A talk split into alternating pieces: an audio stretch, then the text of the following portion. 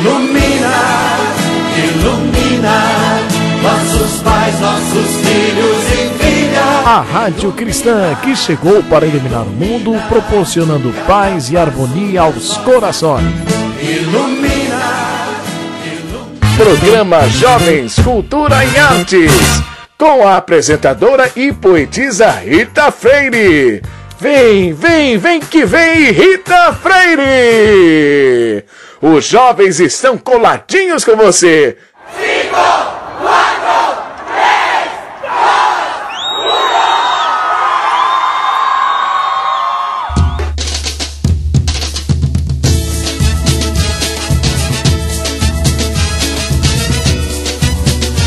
um. Vem, Rita! Chegou! Olá, minha gente linda! Bom dia, boa tarde, boa noite. Como é que vocês estão? Fala pra mim, está todo mundo bem?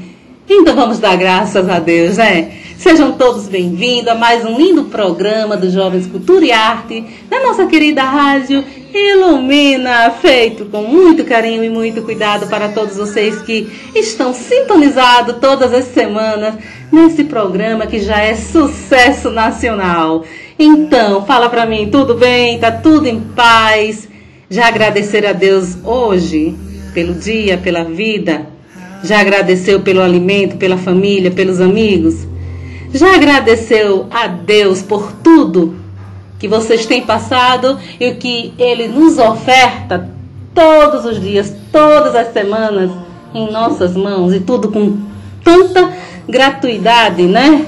Que não tem como a gente negar o amor de Deus, o nosso Pai amado, para conosco, não é verdade?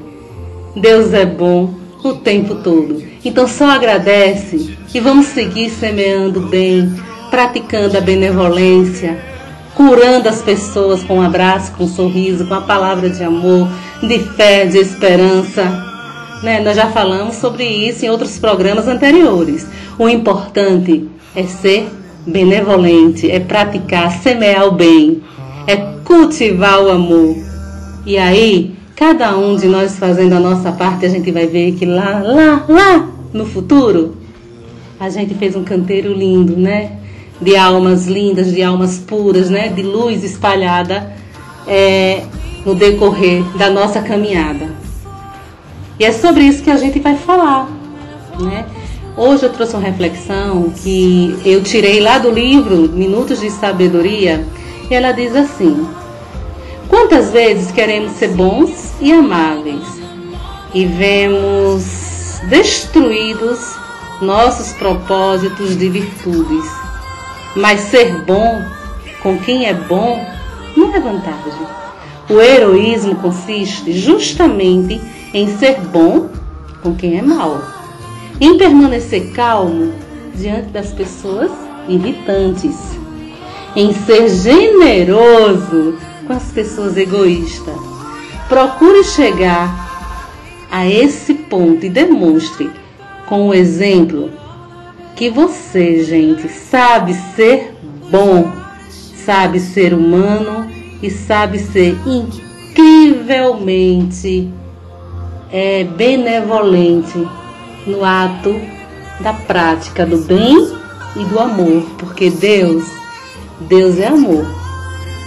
Então, aceite com confiança esta prova de fogo, né?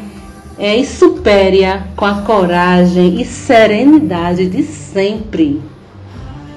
A gente costuma dizer que a gente dá amor e a gente fica, poxa, será que eu vou ter o retorno? Não, apenas doe. Né? Semeio bem. E a gente precisa parar para analisar que quem mais precisa de amor é ausente do nosso amor. É do ser humano estar perto de quem é do bem, de quem está recheado de luz.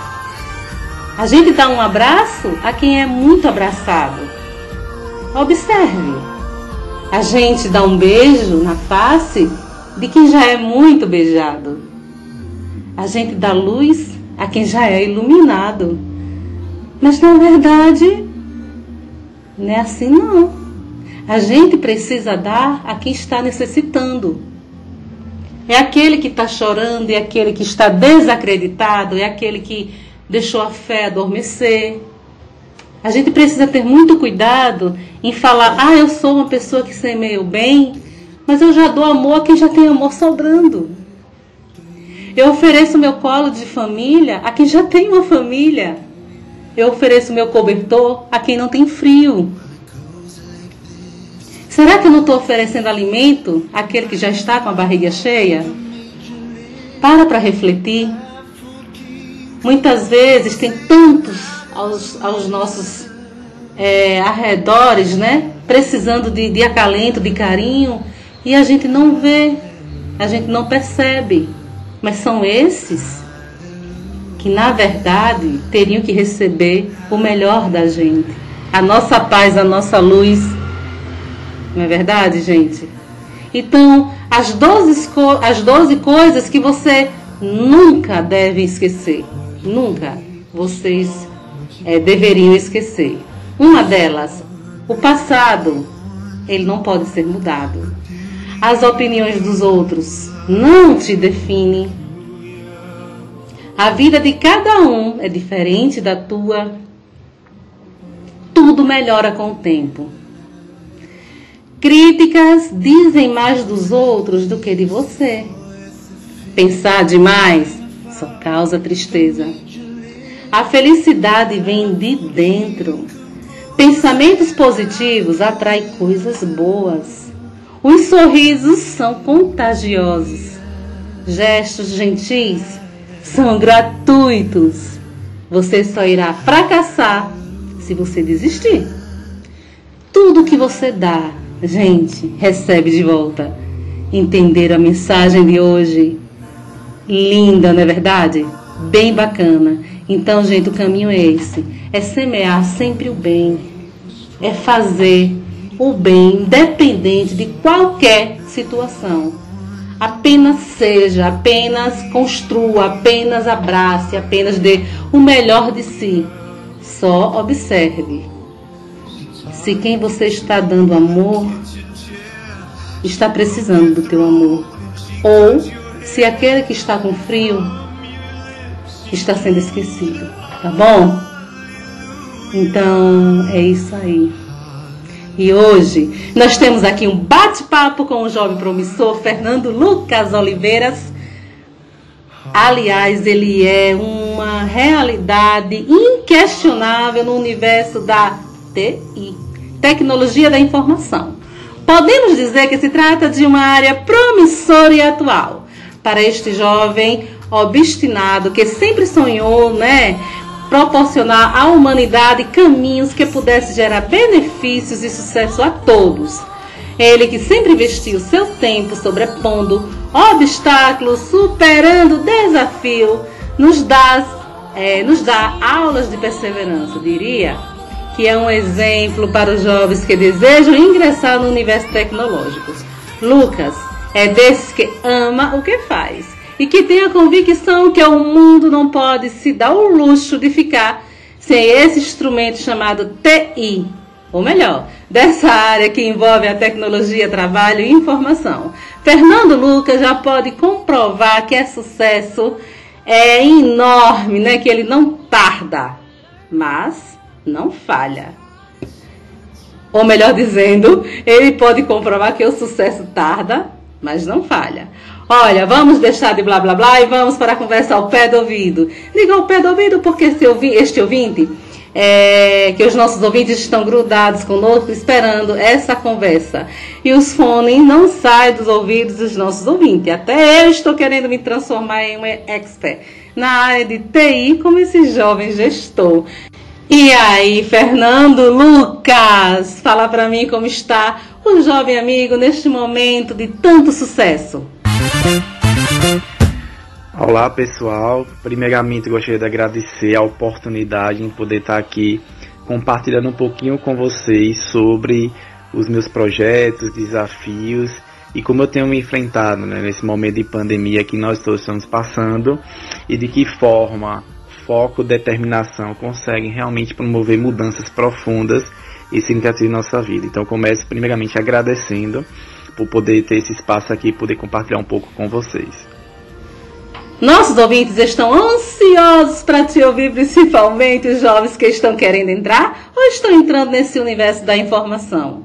Está pronto para matar a nossa curiosidade?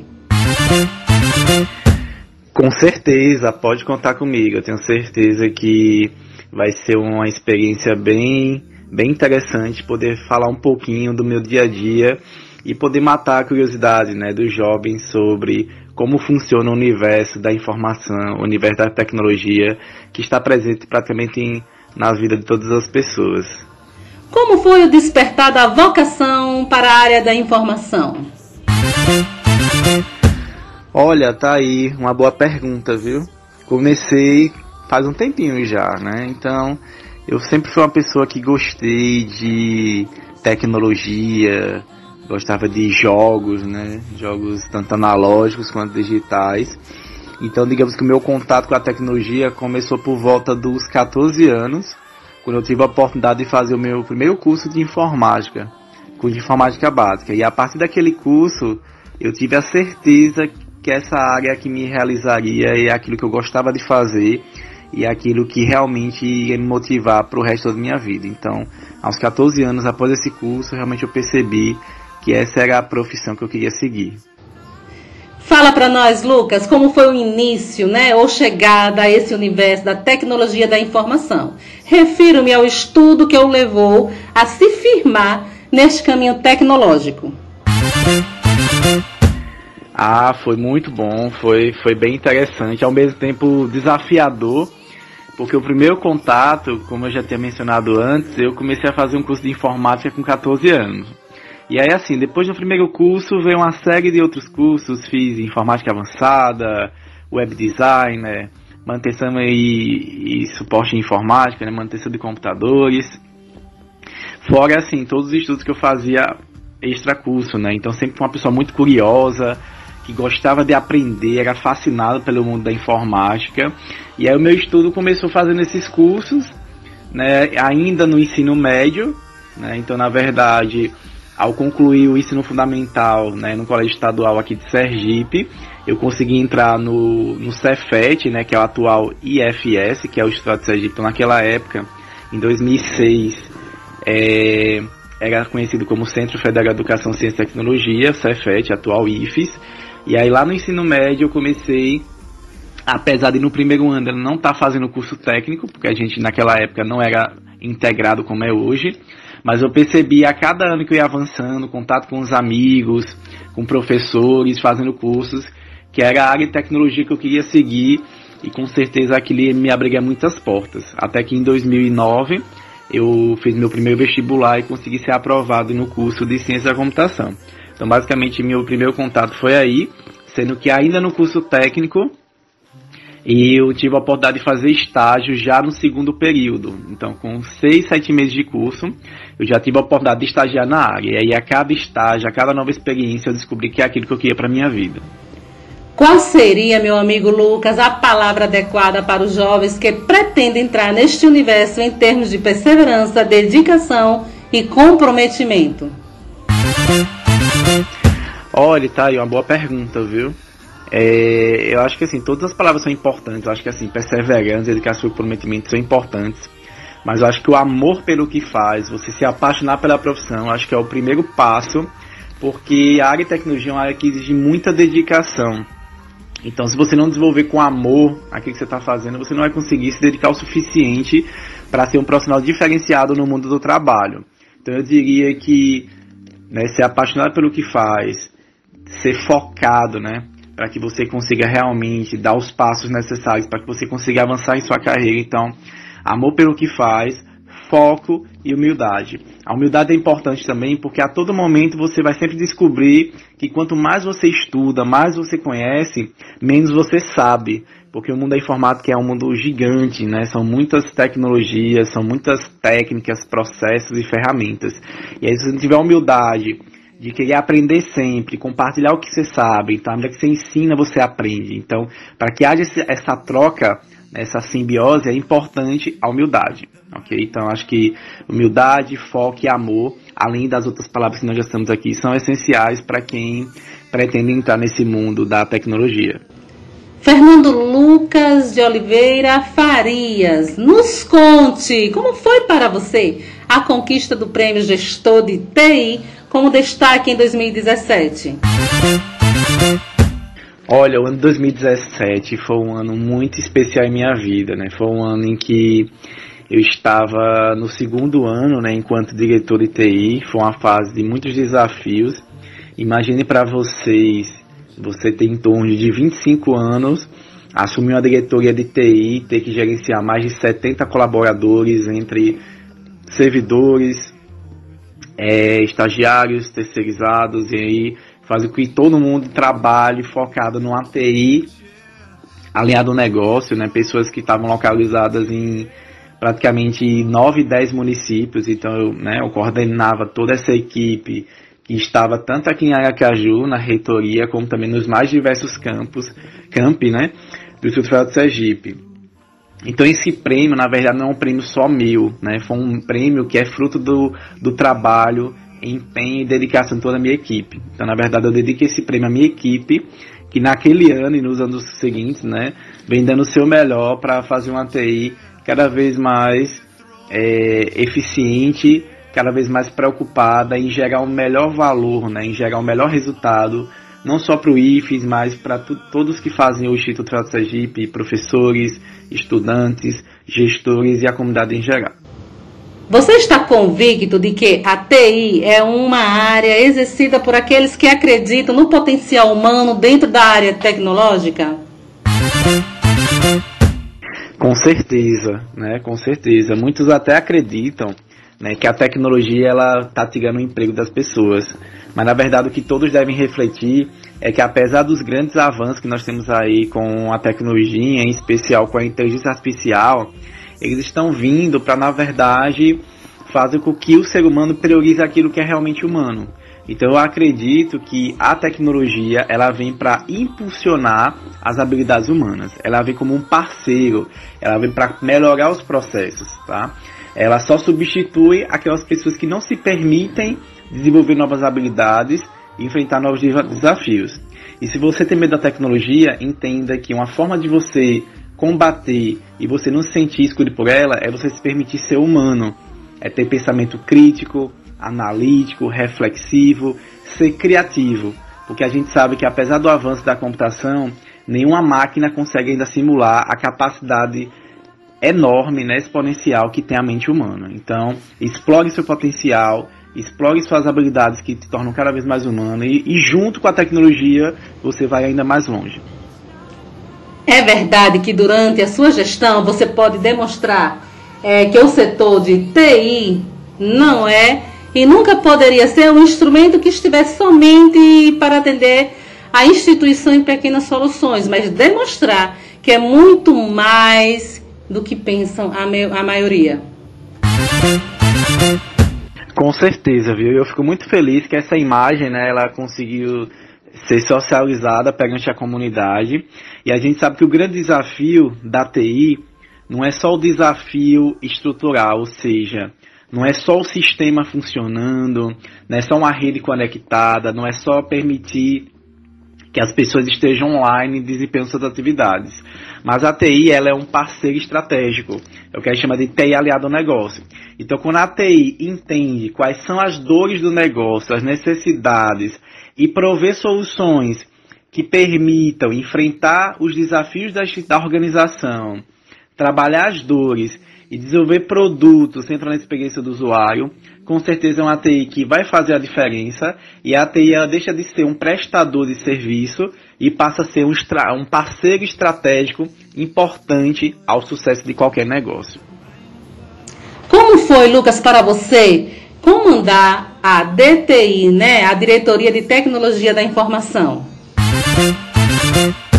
Veja, comandar, né, como eu já falei antes, né, comandar a diretoria de TI aos 25, 26 anos não foi fácil. Ao mesmo tempo, foi uma oportunidade muito importante que eu agarrei com todas as minhas forças. e eu lembro que eu me dedicava bastante né, à, à minha atuação enquanto diretor.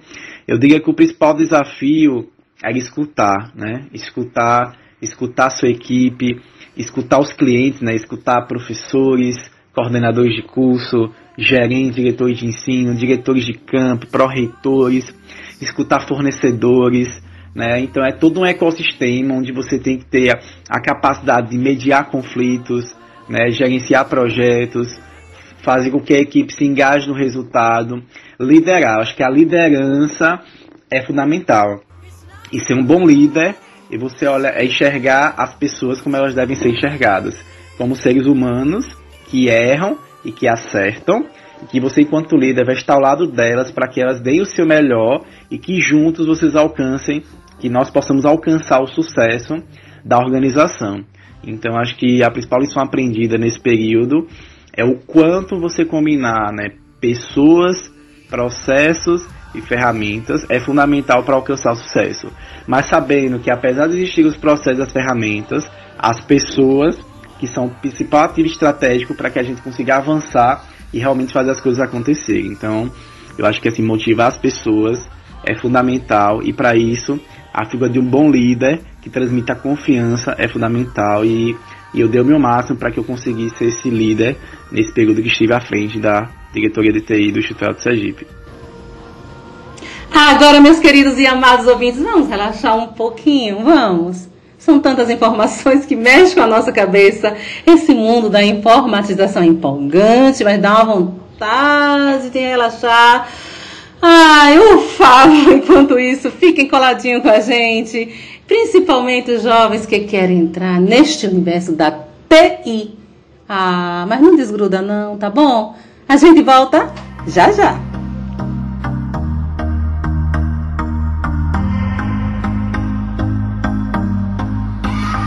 used to believe we were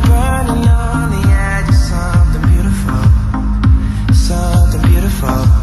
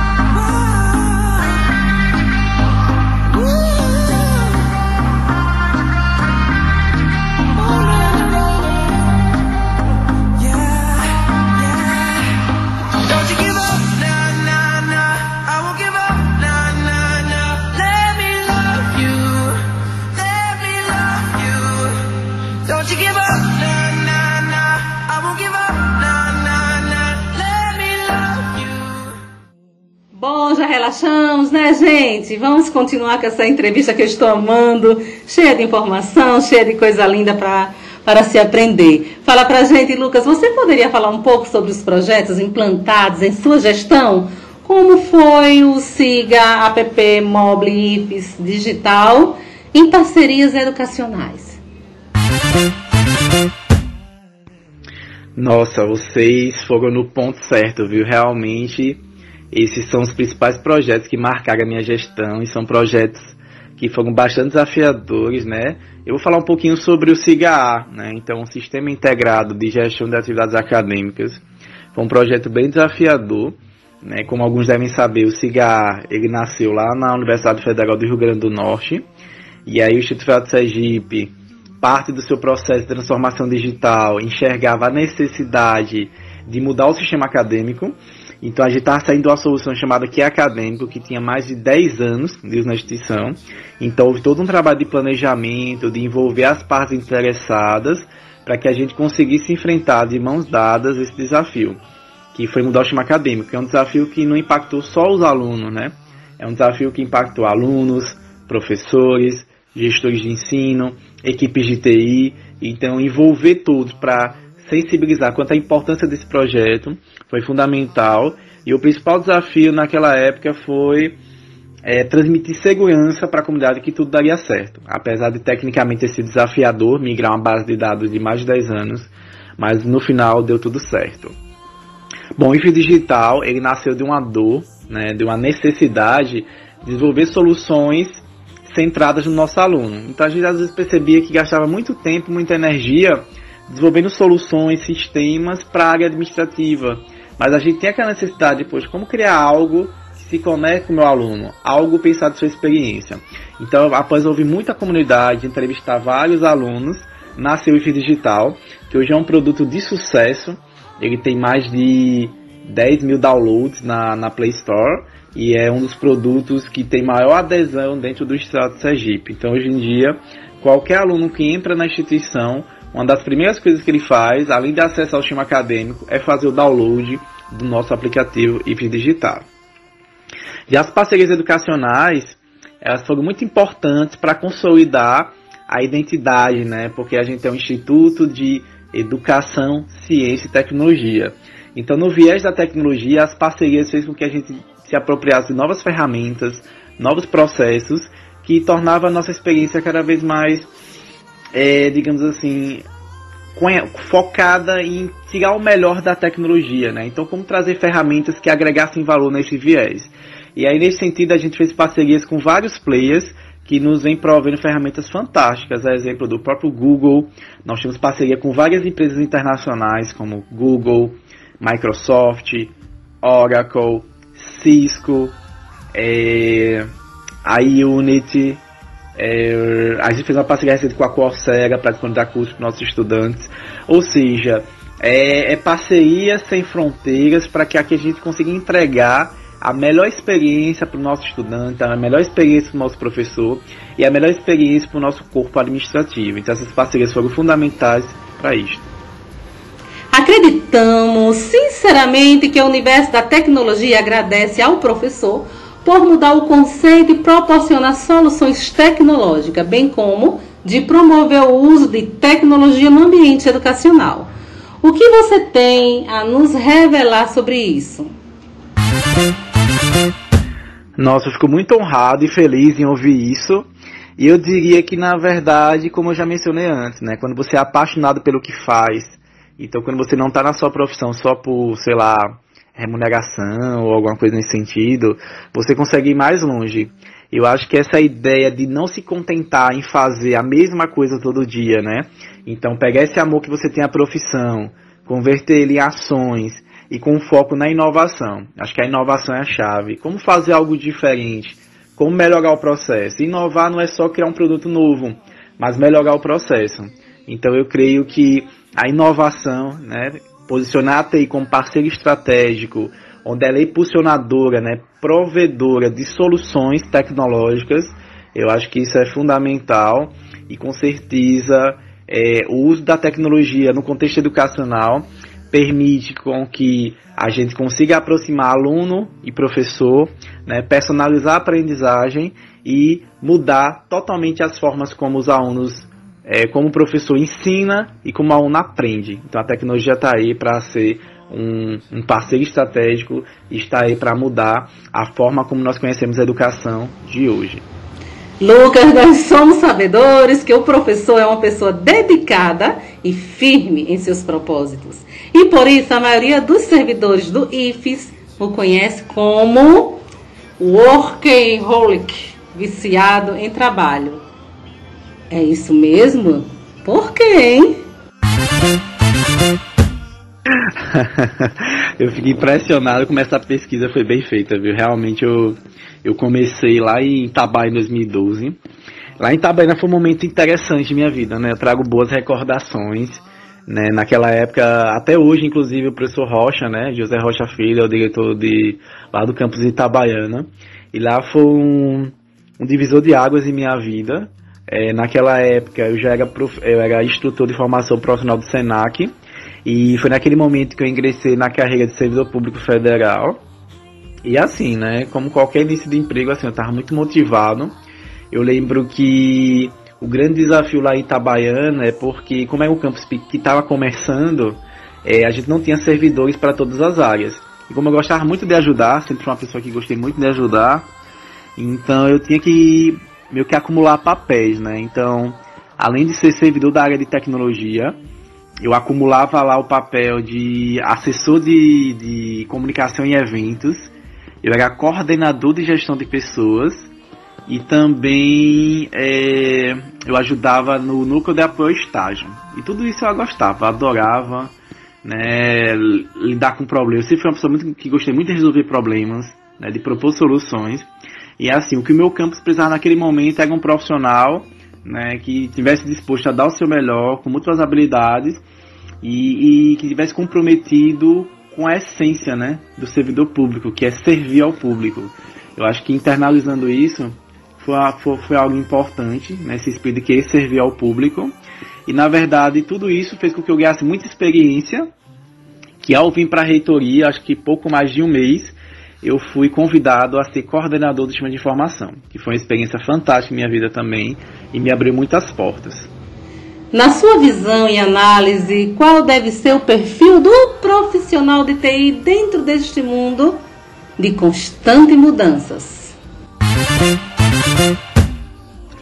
Poxa, muito bom, né? A gente já discutiu um pouquinho sobre isso, mas só complementando, eu acho que o perfil do profissional de TI, além de gostar do que faz, é alguém que gosta de mudança, de inovação, que nem se contenta com rotina e principalmente, gente, gostar de aprender né, gostar de aprender, ter humildade no aprendizado, ser uma pessoa curiosa, né, exploratória, que gosta de descobrir, é, que gosta de experimentar novidades, seja uma nova tecnologia, uma nova ferramenta.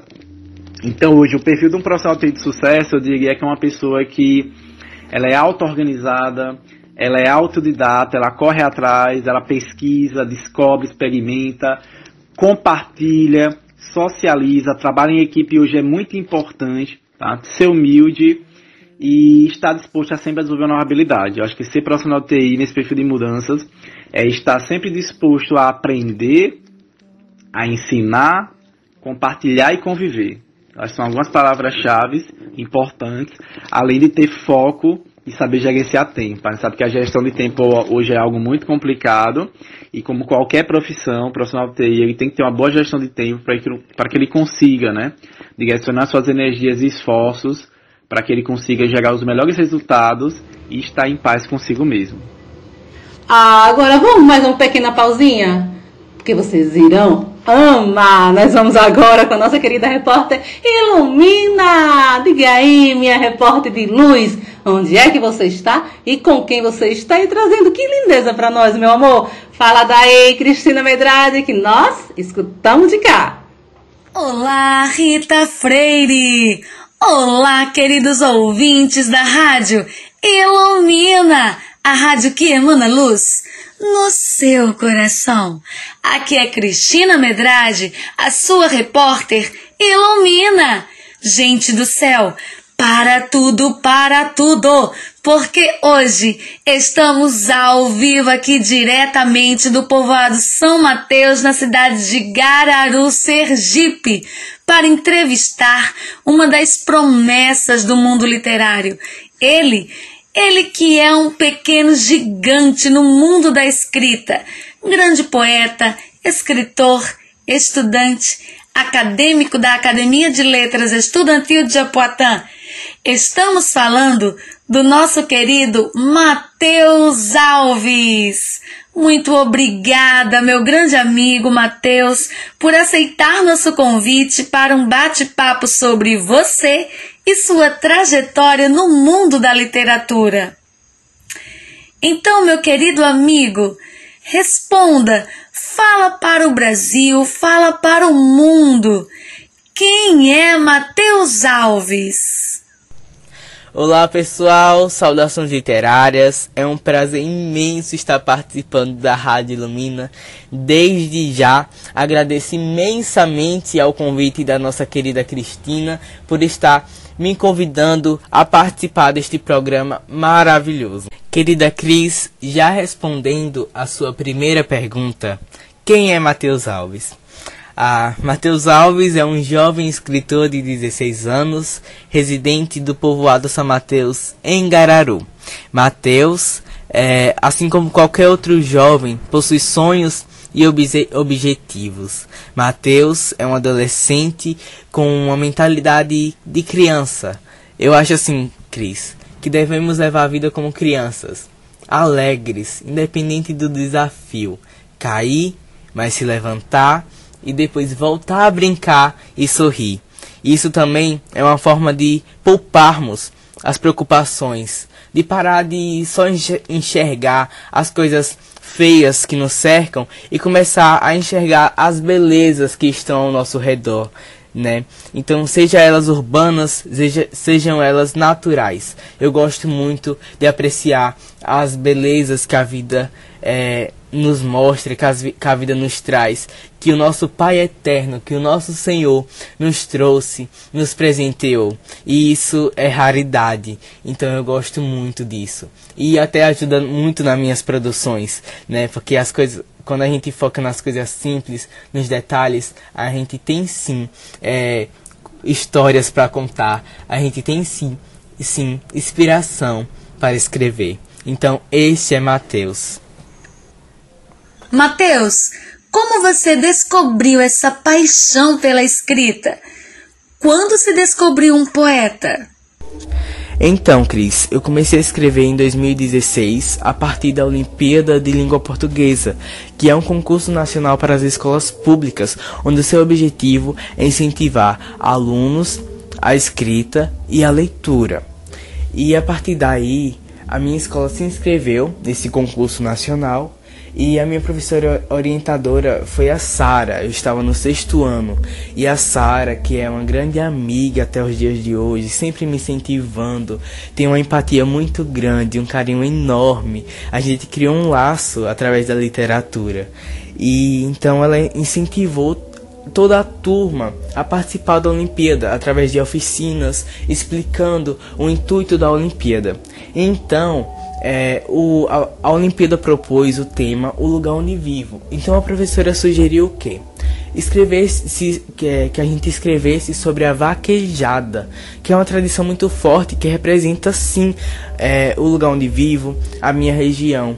Então por que não? Representar é, o meu lugar através de uma forte tradição que é a vaquejada.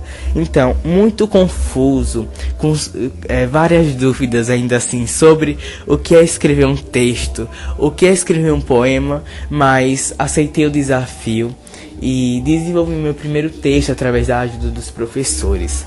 Foi surpresa para mim ser selecionado e chegar à semifinal. E mais surpresa ainda é descobrir é, foi descobrir o que a literatura proporciona. O Senhor me abençoou de tal forma que eu só tenho a agradecer. Ele é grandioso. Então, através da Olimpíada, eu passei três dias em Salvador, conhecendo uma, uma nova capital, uma nova cidade, um novo estado, uma nova cultura, conhecendo novas pessoas de vários lugares do Brasil, que também, assim como eu, foram classificados na Olimpíada. Então era um momento muito mágico, era uma coisa muito mágica, né? Eu conheci, eu fiquei hospedado por, por três dias, conheci. É, alguns, alguns pontos turísticos de, é, de Salvador, tive oficinas de produções textuais. Então, assim, eu já estava conhecendo o tamanho é, que desse universo literário, o que ele, o que ele pode propor para cada um de nós. Então, foi assim e foi aí que eu descobri o eu poeta, o ser poeta que habitava em mim. E quem te inspira? Olha, Cris, eu me inspiro bastante, bastante. Uma grande inspiração na minha vida é o professor Carlos Alexandre, pelo ser que ele se tornou, pelo coração bondoso que ele possui e por incentivar nós jovens a trilhar esse caminho da literatura. É, eu tento todos os dias me espelhar em Carlos para incentivar outras pessoas a ganhar esse hábito da leitura, o hábito de escrever, porque Carlos é uma pessoa é, com um coração gigantesco. Carlos incentiva é, jovens do mundo todo que ele conheça a escrever e a continuar trilhando, se possível. Ele tenta incentivar o, ao máximo de, de, de jovens, de pessoas que ele, que ele conheça a não desistir dos seus objetivos, a escrever, a ler. Então, Carlos é um ser grandioso na minha vida, assim como na vida de muitos outros jovens. Carlos é professor e tem incentivado muitos alunos a trilhar esse caminho. Carlos ele é, tem vários projetos junto com alunos que tem mudado sim vida de alunos que tem mudado a forma do, desses jovens pensar e tem jovens que estudaram com Carlos e hoje já estão formados, outros estão na universidade. Então assim, é, Carlos é uma grande inspiração na minha vida e eu tento ao máximo me espelhar nele cada dia. Outra grande inspiração são os meus avós, os meus avós que sempre estão do meu lado, me apoiando, incentivando, seres maravilhosos. Meu avô não sabe ler, ele não sabe escrever, mas eu digo, eu já, já palestrei uma vez e falei que em uma mesa redonda que eu faço isso por nós dois, já que ele não teve a oportunidade de aprender a ler, a escrever, eu faço isso por nós dois. Eu escrevo por nós dois, eu leio por nós dois, porque hoje eu tenho essa oportunidade e faço o possível para não escapar das minhas mãos. Mateus, ao longo da sua trajetória literária, participações em concursos e antologias, o seu trabalho tem gerado frutos e você foi convidado a participar de algumas academias. Então, nos conte quais são as academias que você participa e qual a experiência de ser um acadêmico. Cris, querida, eu faço parte da ALERJ, onde sou membro fundador da Academia de Letras Estudantil de Japoatã Através da LEG, recebi o convite para tomar posse na ALIS, a Academia de Letras Estudante de Sergipe e a Academia Municipalista de Sergipe. Não deixando de esquecer também que eu e o professor Robson Sá, junto com outros membros, estávamos organizando para fundarmos a Academia de Porto da Folha, Academia de Letras de Porto da Folha. Só que, infelizmente, através da Covid-19, onde tudo parou, o projeto também teve que parar. Mas fazer parte de uma academia é você fazer parte de uma família onde todos os membros têm um só objetivo, que é incentivar a leitura, incentivar a escrita uns aos outros. Então é isso, é uma família com um intuito só. É você levar o nome dessa família onde quer que você vá. Então é essa experiência. É isso, participar de uma academia. É isso, você fazer parte. É você representar é você fazer parte dessa família, você levar o nome dessa família aonde quer que você vá e é você incentivar uns aos outros. Você tem algum projeto em vista, Matheus? O que os seus leitores podem esperar para 2021? Um projeto para 2021. Eu estou planejando começar a escrever o meu livro. Eu não sei se a publicação sai em 2021, mas estou planejando a começar a escrita. Já tenho uma história é, em minha cabeça e a partir daí é só passar para o papel, é só organizar tudo direitinho. E com fé em Deus dará tudo certo. Mateus, deixe uma mensagem para os nossos queridos ouvintes, ilumina. A mensagem que eu quero deixar para os ouvintes desse programa maravilhoso é que acredite e não desista dos seus objetivos. Entregue os seus planos sempre nas mãos do Senhor os planos dele é muito maior do que os nossos. Ele age de forma sobrenatural na nossa vida. Muitas das vezes nos questionamos porque uma porta foi fechada, mas muitas das vezes essa porta foi fechada porque o Senhor tem planos melhores, planos maiores e uma porta gigantesca para você abrir. A bênção já está nas tuas mãos, mas o Senhor está te preparando para que você venha receber. Acredite no Senhor, acredite nos seus sonhos, acredite nos seus objetivos e, acima de tudo, acredite na sua fé e acredite que tem um Deus olhando por mim e por você, mas que para isso precisamos buscá-lo e colocar toda a nossa fé e o nosso amor uma ótima semana para todos vocês.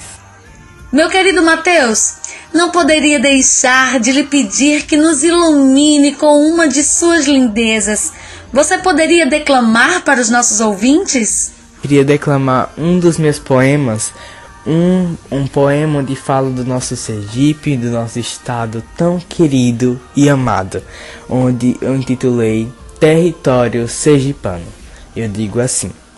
Ter nascido nessa terra é motivo de alegria. Sua gente trabalhadora que luta no dia a dia, sua cultura e história estão guardadas na memória de quem pisou neste chão, um lugar encantador de um povo acolhedor. Sergipe é tradição. Já foi cenário de guerra e também de agonia. Na luta pela independência já pertenceu à Bahia mas então se libertou e uma voz proclamou: Sergipe independente, o sangue foi derramado, índios escravizados na formação de sua gente.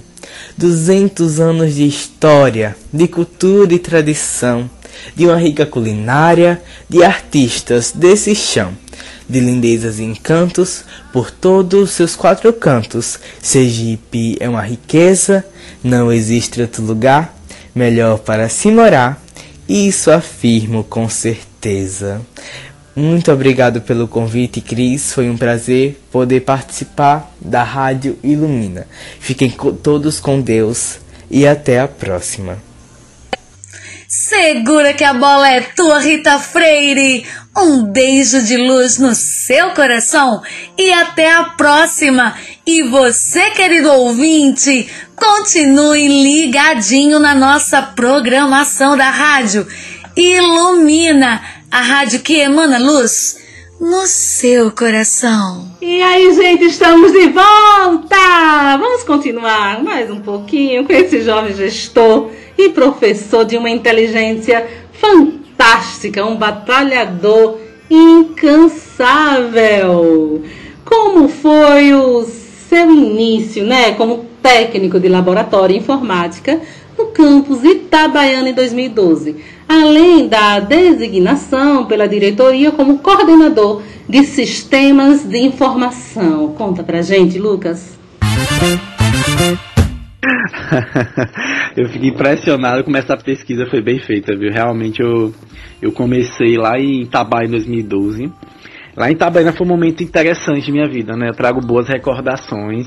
Né? Naquela época, até hoje, inclusive, o professor Rocha, né? José Rocha Filho, é o diretor de, lá do campus Itabaiana. E lá foi um, um divisor de águas em minha vida, É, naquela época eu já era, prof... eu era instrutor de formação profissional do SENAC e foi naquele momento que eu ingressei na carreira de servidor público federal. E assim, né, como qualquer início de emprego, assim, eu estava muito motivado. Eu lembro que o grande desafio lá em Itabaiana é porque, como é um campus que estava começando, é, a gente não tinha servidores para todas as áreas. E como eu gostava muito de ajudar, sempre fui uma pessoa que gostei muito de ajudar, então eu tinha que meio que acumular papéis, né? Então, além de ser servidor da área de tecnologia, eu acumulava lá o papel de assessor de, de comunicação e eventos, eu era coordenador de gestão de pessoas e também é, eu ajudava no núcleo de apoio ao estágio. E tudo isso eu gostava, adorava né, lidar com problemas. Eu sempre fui uma pessoa muito, que gostei muito de resolver problemas, né, de propor soluções. E assim, o que o meu campus precisava naquele momento era um profissional né, que tivesse disposto a dar o seu melhor, com muitas habilidades e, e que tivesse comprometido com a essência né, do servidor público, que é servir ao público. Eu acho que internalizando isso foi, foi, foi algo importante, né, esse espírito de querer servir ao público. E na verdade tudo isso fez com que eu ganhasse muita experiência, que ao vir para a reitoria, acho que pouco mais de um mês, eu fui convidado a ser coordenador do sistema de informação, que foi uma experiência fantástica em minha vida também e me abriu muitas portas. Como foi para você chegar ao, a ser né, coordenador geral de TI? Sete meses depois, menino, fala para nós. Ah, foi uma experiência maravilhosa, né? Foi fantástico. Então, assim, eu enfrentei muitos desafios quando eu entrei na coordenação de sistemas, porque era uma equipe grande, né? Imagina, eu estava no interior, acostumado a trabalhar com bolsistas, eu trabalhava com 3, 4 bolsistas, e de repente quando eu fui para a coordenação de sistemas, eu tinha lá 10, 10, 12 pessoas, entre 8, 10 pessoas mais ou menos, entre técnicos e analistas de tecnologia da informação. E aí, nesse caso, depois de um tempo, eu fui convidado a ser coordenador de ATI. Né? Então, foi como eu falei, quando você tem foco, determinação, os resultados vêm. A gente sabe que a geração Z, né, a geração dos jovens atualmente são uma geração muito ansiosa, muito aflita, e isso combina até com casos né, de ansiedade, depressão. Mas a mensagem que eu gostaria de passar a todos é que seja uma pessoa determinada, focada. Antes de tudo, descubra aquilo que te deixa feliz. E quando você descobre aquilo que te deixa feliz enquanto profissional, né, vai ser muito mais fácil investir seu tempo, se dedicar e os resultados chegam. Mais cedo ou mais tarde, eles chegam, né? Não se frustre, não se cobre tanto. E aí, ser coordenador de LTI após sete meses foi assim, foi um prêmio enorme, assim, da confiança é, do Tony Andrade, que era o diretor de TI na época. E foi um momento, assim, que eu entrei em outros desafios numa escala maior, né? Eu tinha que gerenciar é, fazer interlocução com a TI dos campos, ajudar o diretor de TI com fornecedores. E com certeza essa experiência foi fundamental para a etapa que veio a seguir, que foi quando eu fui nomeado lá em fevereiro de 2016 pelo reitor à época, professor Ailton, para assumir a responsabilidade de ser diretor de tecnologia da informação do Instituto Federal de Sergipe aos 25 anos. Né? Então aquilo foi uma oportunidade fantástica e com certeza ela só foi possível graças a esse trabalho que eu desenvolvi é, na coordenação geral de TI. Nos parece que, ao seu ver, a tecnologia da educação permite criar um ambiente inovador e favorável à adoção de metodologias ativas que tornam a experiência em sala de aula cada vez mais atrativa, lúdica, enriquecedora para o aluno, uma vez que os docentes trabalham intensamente as competências e habilidades você poderia explicar isso pra gente? Nossa, adorei essa pergunta, tá? Muito bom mesmo, gente. Obrigado por fazer essa pergunta, tá? Então, tem um pouco a ver com o meu mestrado, né? Como alguns de vocês já devem saber, eu sou mestre em inovação em técnicas educacionais pelo Instituto Metrópole Digital da Universidade Federal do Rio Grande do Norte. E lá a gente percebe, assim, o mestrado fez, assim, é, abrir totalmente minha cabeça, né? Desenvolver um novo mindset, um novo olhar sobre a tecnologia. A gente perceber que antes do que qualquer ferramenta para transformar a sala de aula, é importante você ter um método. Né? Então, criar uma metodologia que você coloque o aluno no centro do processo, né? O aluno como um agente indutor e construtor do seu próprio conhecimento. Então, as metodologias ativas são uma nova forma de olhar os processos de ensino-aprendizagem, onde o aluno, a partir da sua experimentação, a partir da sua autorreflexão, autocrítica, ele vai desenvolvendo suas habilidades, né? ele vai aplicando seu conhecimento. Então, as metodologias ativas, elas vêm para criar um novo significado da aprendizagem. E aí, nesse contexto, existem várias metodologias ativas de ensino, a exemplo da própria aprendizagem baseada em projetos, né, que é o Project Based Learning, a própria aprendizagem baseada em problemas, que é o Problem Based Learning, gamificação, design thinking, ensino híbrido, então são alguns desses nomes que permeiam esse contexto. E aí a tecnologia ela serve como uma forma de impulsionar esses processos que deve ser apoiado por uma metodologia, porque sem a metodologia a ferramenta é só uma ferramenta, mas quando você alia com a metodologia do aluno ao longo da disciplina, ao longo do curso, ele vai desenvolvendo projetos, ele resolve problemas, com certeza aquilo cria mais significado para ele. Né? Por isso que a avaliação baseada em portfólio, né?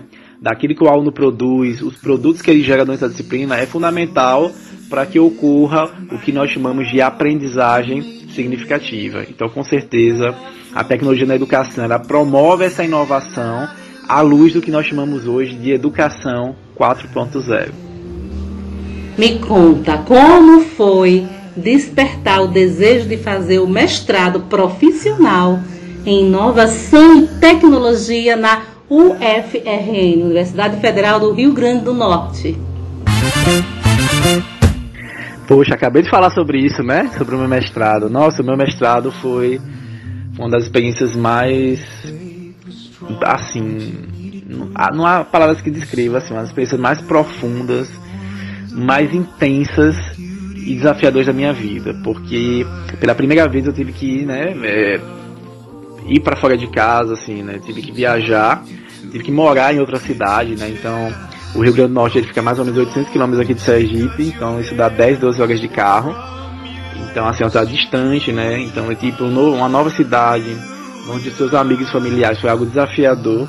Então, foi um momento em que eu pude evoluir, né? Enquanto pessoa, profissional e ser humano. O despertar, na verdade, surgiu a partir de uma de uma dica, né, de uma grande amiga minha, que é a Silva Letícia Abreu de Oliveira, que na época ela era diretora executiva no IFES, hum, melhor dizendo, ela era pró-reitora institucional e ela tinha se afastado do mestrado dela em gestão pública. E aí mais ou menos com, com seis meses ela viu, esse, viu o edital, o edital que tinha o, o mestrado, e me apresentou esse edital no final de 2017. Né? Então, no final de 2017 ela me apresentou esse edital. Quando eu vi a grade do mestrado, eu fiquei apaixonado, né? Quando eu vi lá metodologias ativas de ensino, é, robótica, é, aprendizagem baseada em projetos, tecnologias educacionais, metodologias inovadoras na educação. Então tudo aquilo me contagiou e quando eu li, eu me apaixonei pela grade, eu digo, não, esse é o meu curso, né? Porque imagine, eu gostava muito de tecnologia e gostava muito de educação. Então para mim, ele era um curso que permitia conciliar e integrar as minhas maiores paixões que eu tenho hoje, que é a educação e a tecnologia. Então, com certeza foi uma decisão acertada ao eu largar tudo, né? Eu lar... Na época que eu passei no mestrado em segundo lugar lá no FRN, eu tive que deixar a minha cidade, deixar a diretoria de TI, então imagina, eu tinha acabado de ganhar um prêmio como melhor diretor de TI do estado de Sergipe, e de repente deixar isso tudo para trás em busca do incerto, né? de novo desafio. Isso faz parte da nossa vida. Às vezes, para você poder dar um passo para frente, tem que dar dois para trás, né? Então, eu larguei tudo, né? Tudo que do certo pelo incerto. E foi a melhor coisa da minha vida. Né? Hoje eu tenho, né, abriu vários networks, né, várias redes de relacionamento, vários projetos. E hoje eu consigo realmente falar que o mestrado me proporcionou eu em termos até mesmo de remuneração, eu consegui ter o triplo de rendimento do que eu tinha antes de de ir para o mestrado. Então, e além da, das experiências, né? Então foi, foi uma decisão muito acertada. Eu sou muito grato a Silvia Letícia por ter aberto essa porta para mim. Fernando, fale um pouco de uma pessoa que acreditamos ter sido um anjo em sua vida. Uma benfeitora. Eu estou falando da professora doutora Isabel Dilma Nunes, do PPG ITE barra IMD barra UFRN. Nossa, fala a pessoa Isabel. A pessoa Isabel é uma pessoa muito especial em minha vida. Realmente, é isso que vocês estão falando aqui. Ela foi um anjo, né? Muito paciente. Nossa, só a pessoa Isabel sabe o quanto ela teve que ser paciente comigo. É, digamos que foi um desafio que nós vivemos juntos, né? Um desafio. Eu que estava na primeira vez fazendo um mestrado e ela por ter me orientando tão rebelde no bom sentido, né? Porque eu me envolvi em muita coisa em muitos projetos, em muitos eventos, e aí a professora sempre falava, Fernando, priorize as prioridades, Fernando, sua pesquisa, Fernando, sua dissertação. Ela foi uma pessoa muito paciente, muito presente, realmente uma mãe do sentido literal. Então, eu deixei minha mãe aqui em Sergipe Isabel foi a minha mãe aí no Rio Grande do Norte, lá no Rio Grande do Norte. E com certeza sem ela, eu não, não conseguia ter chegado até a reta final. E principalmente por ela ser uma orientadora brilhante, assim, presente em todos os momentos, dicas valiosas. É uma orientadora que orienta realmente, preocupada com o nosso sucesso, preocupada com o nosso avanço, preocupada com a nossa pesquisa.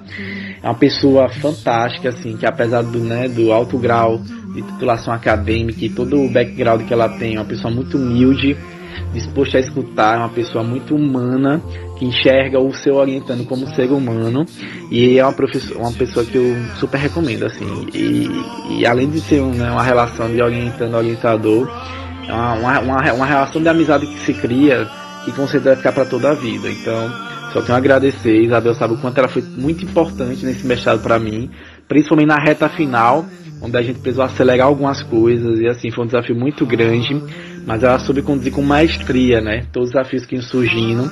E, e, e assim, só ela sabe alguns desafios que nós enfrentamos juntos, desafios difíceis de descrever. E sem ela, sem sua humanidade, inteligência, perspicácia, com certeza eu não teria conseguido superar esse desafio. Então, pessoa Isabel, se estiver nos ouvindo, sou muito grato de verdade, seria eternamente grato por tudo que a senhora fez por mim no mestrado. Agora conta pra gente, tem mais alguém que você desejaria mencionar aqui como peças importantes, né, na sua caminhada? Ai, gente, é, é, é difícil, viu? Assim, porque é impressionante, né? Ao longo dos anos que a gente vai aos pouquinhos, né, alcançando algumas conquistas, vencendo desafios, concluindo projetos. É uma coisa que a gente percebe ao longo desse, da nossa jornada, né, desses anos de carreira, é que nada é sozinho, né? Ninguém vem sozinho, tá? Nenhum sucesso ele é solitário. O sucesso, na verdade, é uma soma de, de esforços de pessoas que se ajudam, colaboram para que algo maior aconteça. Então, assim, são muitas pessoas para agradecer. Eu acho que levaria muito tempo aqui, mas eu gostaria de agradecer é, desde da Marley Oliveira, né, em memória, que foi uma das minhas primeiras chefes, assim, que me ajudou muito, muito mesmo Sou muito grato. Pena que Deus levou lá da terra e eu não, não consegui. Eu não consegui viver o suficiente para que eu possa retribuir um pouco disso que ela fez por mim. É, agradecer ao Cláudio, né, Cláudio Cando, que é, foi meu chefe no Senac. Na época que eu fui instrutor de formação profissional, eu passei cinco anos no Senac. E com certeza foi uma pessoa que marcou muito lá e que foi muito benevolente, né, muito compreensivo, principalmente naquela época que eu estava na graduação. Eu sempre fui uma pessoa muito humana e sempre que ele puder, podia ajudar, ele ajudava para que eu conseguisse conciliar com a, com a graduação, né, com a minha faculdade. É, agradecer também né, aqui no Estado Sergipe né, a figura do professor, o ex-reitor professor Ailton, né, que abriu muitas portas, né, ter a oportunidade de eu ser diretor de TI. O próprio Tony Clay, que, que foi meu gestor de TI à época, quando eu voltei do, do interior. Já mencionei aqui o professor Rocha, é, aqui no Rio Grande do Norte, né, agradecer ao professor Ricardo Valentim, que é o coordenador do LAIS, que é o Laboratório de Inovação Tecnológica e Saúde. Ricardo é um, um visionário, né, um líder incrível. Só quem conhece Ricardo sabe o quanto ele é diferenciado, é uma pessoa extraordinária no sentido literal da palavra. Né, agradecer ao Jailton, Jailton Carlos Paiva, que é o, é o pesquisador-chefe no LAIS, a Daniela Montenegro, a todos da escola de programação, a Ingrid, né, ao Felipe, enfim, a todas as pessoas que de alguma forma né, acreditam e acreditaram em mim. E com certeza, assim, gente, são muitas pessoas para agradecer, né? O próprio Rafael Fontes, que é um servidor aqui da Projetoria de Ensino que nos ajuda bastante. É os servidores da Diretoria de Tecnologia da Informação. Então, assim, assim, falta, falta tempo para agradecer a tantas pessoas que me ajudaram. E sem esquecer, obviamente, né, da minha família, principalmente a minha mãe, que sempre esteve presente nos nossos desafios. Acho que a família é a base de tudo. E muito mais do que os amigos do trabalho, mas se a sua família é uma família presente, é, se sinta privilegiado. E graças a Deus eu uma boa família que me ajudou muito, principalmente no início da minha carreira. Então só tenho a agradecer a todas as pessoas né, que de alguma forma é, contribuíram e acreditam em mim, né, que é um sonhador nato, uma pessoa que está sempre sonhando, mas que também é um sonhador que está lutando, trabalhando para que seus sonhos se tornem realidade. Então, gente, a todos muito obrigado. E que eu não citei, por favor, não se ofenda, porque é muita gente, né? Eu tenho que estar aqui mais de 100 pessoas. Então, a todos vocês que sabem que de alguma forma contribuiu, colaborou comigo, eu só tenho a agradecer do fundo do meu coração. E é isto. Chegamos ao, ao ponto fulminante, né? Se é que podemos chamar assim, porque acreditamos que você vai além das expectativas. A revista Atração publicou em uma de suas páginas, né, na 34ª edição, o seu sucesso na UFRN. Noticiou seu mestrado e sua classificação para professor substituto na área de desenvolvimento web do Instituto Metrópole Digital da Universidade Federal do Rio Grande do Norte. Falou de sua segunda colocação. Olha só! Parabéns mesmo! Que alegria, que orgulho! Então, fala pra gente como foi essa conquista e como chegar a esse resultado. Fique à vontade, meu querido Lucas, para externar a sensação que você teve e que você tem.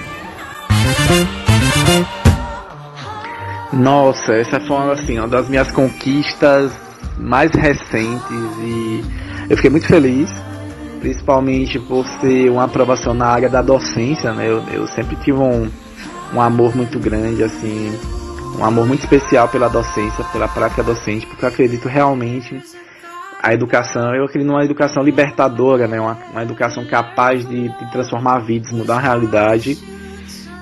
Eu acredito, assim como a educação mudou a minha vida, que eu, através da minha prática docente, eu posso mudar outras vidas também. Eu até converso com alguns alunos, hoje eu tenho um aluno até mesmo, um ex-aluno está na Suécia, né, o Ercos Pedrosa, que acabou se tornando um grande amigo meu. E inclusive por coincidência hoje ele estava me dizendo, né, que nossa, quanto ele é grato, ele estava comentando, né, que ele foi efetivado e estava recebendo o primeiro salário, recebendo salário em termos aqui do Brasil, é em torno de, sei lá, 14 mil reais, convertendo do dinheiro sueco para o dinheiro brasileiro. E ele é uma pessoa que está início da carreira, né? Então, com 24 anos já tem um salário desse, né? Trabalha numa empresa multinacional. É algo que me deixa muito feliz. E o que me deixa ainda mais feliz é o reconhecimento dele em saber que eu, professor Fernando Lucas, foi uma peça-chave, né? Dessa conquista dele. Então, isso para mim não tem valor, não tem preço. E essa aprovação no concurso para substituto é apenas um primeiro passo, né? Para com certeza lá na frente eu possa ingressar numa carreira de, de professor de magistério superior como efetivo. E eu fico muito feliz em saber que todo o meu empenho, dedicação ao longo desses anos fez com que eu conseguisse ser aprovado nesse concurso. Foi um concurso muito difícil, né? Concurso onde foram apenas dois aprovados, eu e outro candidato, e ficaram para trás pessoas fantásticas, né? Pessoas com, né, três, quatro candidatos eram doutores na área, vários mestres, especialistas, pessoas que já estão na docência há muitos anos, e eu ter conseguido enfrentar esse desafio foi, foi, muito, foi muito legal, muito gratificante, e, e, e deixar a mensagem que antes de, de, de você desistir de algo, você precisa tentar. Então, quando eu vi aquele concurso, eu sabia que é um curso muito difícil. Quando eu vi a, a, a listagem dos inscritos, eu vi lá vários doutores, eu já tinha desistido, mas ao mesmo tempo pensei, não, eu não posso desistir, né? Eu tenho que tentar, porque eu gosto do que eu faço, eu gosto da docência também. Eu vou tentar. E se que se for o meu destino, né? Se for realmente, se eu tiver que alcançar essa vitória, eu vou alcançar. E deu certo, né? Não desistir né, várias pessoas no, lá no turno da minha prova didática não apresentaram, praticamente ninguém apresentou, só fui eu que apresentei do meu turno. E aí, como eu falo, né, um passo de cada vez, uma dor de cada vez, e aos poucos os resultados vão chegando.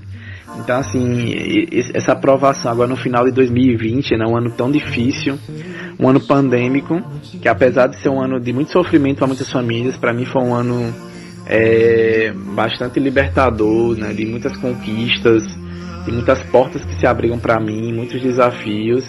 E com certeza é um ano que eu só tenho a agradecer né, a Deus, minha família, meus amigos, por tudo, pela confiança né, e a oportunidade. Tá? Então, essa aprovação ela foi, digamos, um desfecho de um ano bastante, é, bastante enriquecedor e bastante é, marcante em minha vida. Agora, meus ouvintes, para encerrarmos, vamos conversar aqui com ele, pedir para ele, né, deixar uma mensagem para os alunos e professores envolvidos nesse projeto magnâmico do universo da informação. Que mensagem você deixaria, meu amigo? Ah, gente, né? Só tenho a agradecer, tá? Agradecer essa oportunidade, ao convite, né, de poder compartilhar um pouquinho da minha trajetória, né, das minhas lições aprendidas. Agradecer a Rita, né, pela condução da entrevista, pela entrevista maravilhosa.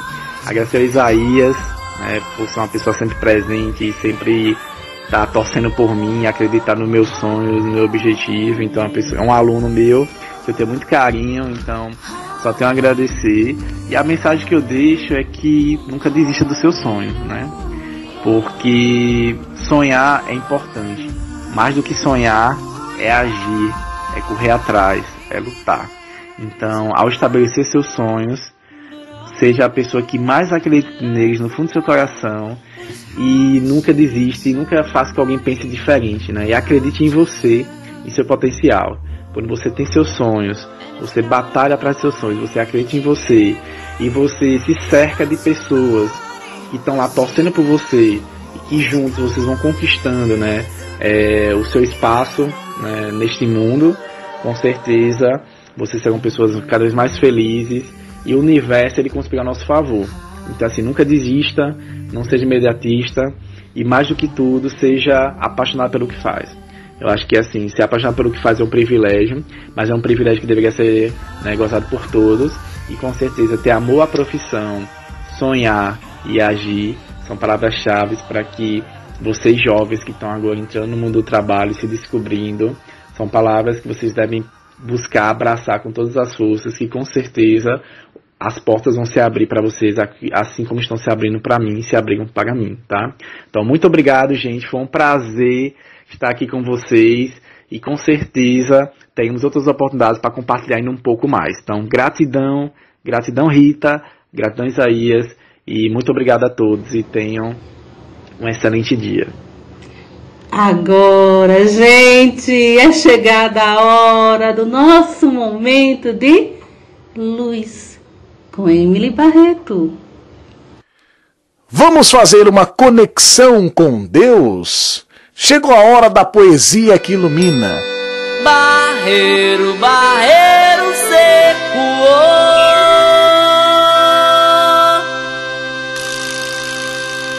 Barreiro, barreiro seco. Vem cá, bem ligeiro, vem menina, traz ligeiro Essa água pro barreiro não secar. Vem cá, bem ligeiro, vem menina, traz ligeiro Essa água pro barreiro não secar. Tá tapada meia casa, vamos embora terminar. Cabo barro que elemento, Zé Vicente meu compadre. Moia goela dessa gente. Um momento de prece, reflexão e conexão com Deus Estou falando do Momento de Luz com a poetisa Emily Barreto, diretamente de Glória, a capital do sertão sergipano.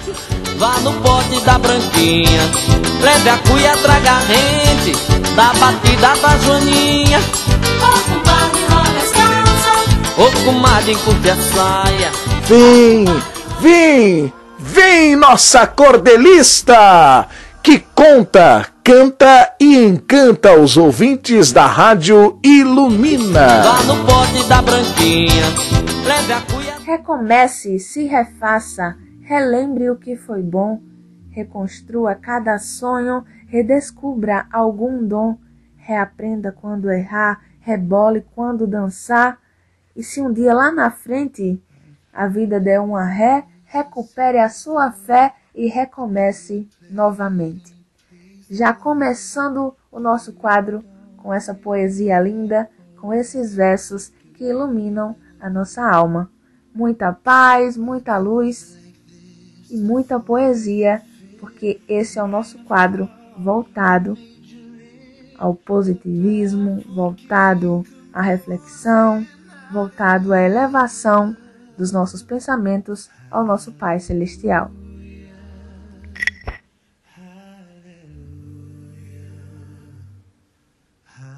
A nossa família é o bem mais precioso que Deus nos deu. A nossa mãe, o nosso pai, os nossos irmãos, os nossos avós. A poetisa Isabel Nascimento disse o seguinte: A família é um presente. Em aliança convida a renovação dos laços de carinho e de acolhida, a prova do Deus imenso, um farol que brilha intenso nas estradas dessa vida nessa vida tão atribulada, muitas das vezes tão escura, a nossa família é como um farol que possamos valorizar a família que Deus nos concedeu. Nesse curto cordel, a poetisa Isabel Nascimento fala sobre a importância da família.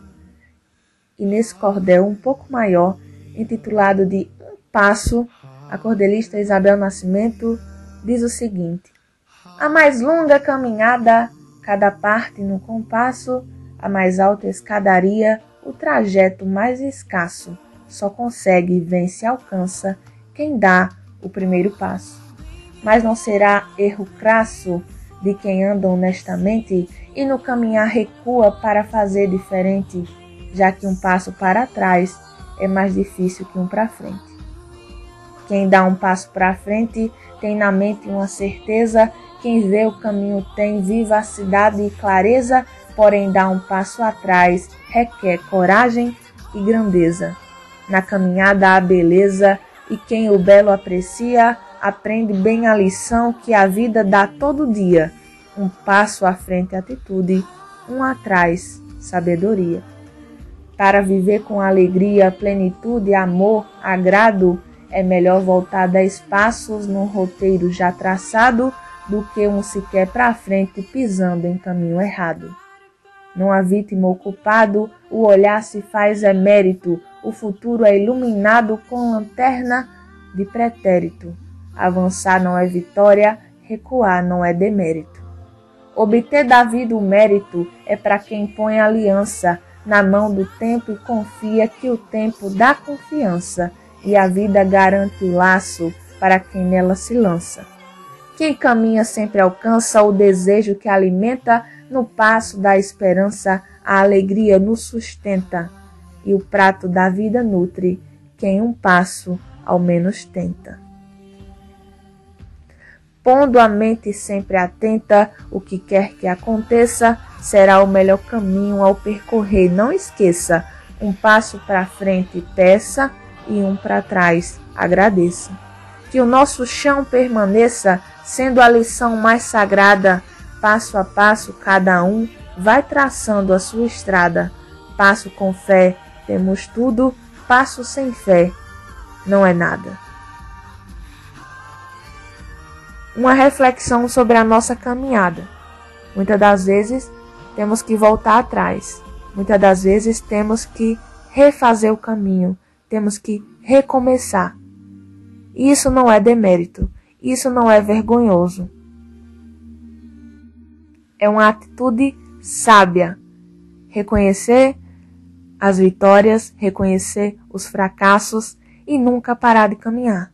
Continuar caminhando, mantendo a fé acesa, a esperança acesa. Esse foi o nosso Poesia que Ilumina de hoje.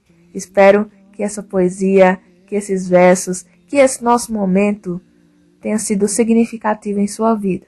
Um forte abraço, cheio de afeto e até a próxima semana, com mais poesia que ilumina. Que programa lindo, gente! Muito obrigada a vocês todos que estão aí coladinho com a gente, que nos permite todas as semanas entrar na casa de vocês levando essas informações riquíssimas, elaborada com muito cuidado, com muito carinho e respeito a todas as famílias brasileiras, né? Muito obrigada pela audiência, muito obrigada por estar com a gente, por estar grudadinho, por não não deixar nada de informação passar né? Sem que vocês possam compreender, aprender alguma coisa. Muito obrigada pela sua companhia. Obrigada, Lucas. Obrigada a todos que estão sempre com a gente. Do lado de cá, dessa equipe maravilhosa, recheada de luz, aceita aquele abraço bem gostoso, explodindo de gratidão de toda a equipe da rádio Ilumina, a rádio que é sucesso no mundo inteiro. Beijo, gente, até a próxima semana. Se cuidem, fiquem com Deus. Tchau!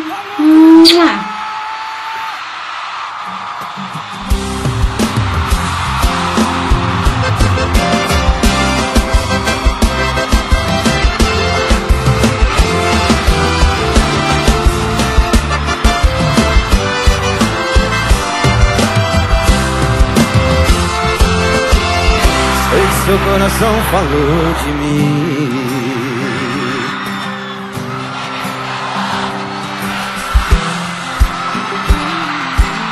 Ele falou também que sem mim tá difícil. As noitadas e os amigos não tão ajudando. Sei que seu coração gritou por mim. Ótima moda sertaneja que o DJ tocou. A piorar era aquela que a gente dançava.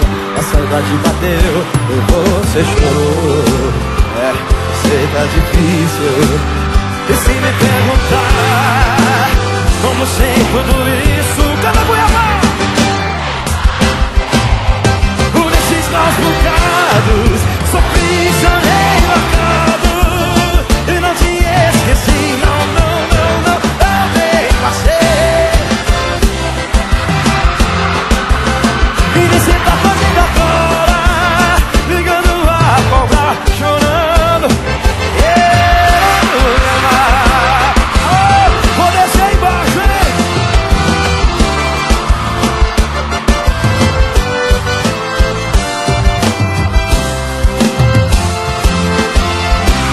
seu coração gritou por mim. Ótima moda sertaneja que o DJ tocou. Pra piorar era aquela que a gente dançava A saudade bateu, você chorou É, eu sei que é difícil E se me perguntar Como sei tudo isso Vocês, é que eu também faço Mãozinha pra cima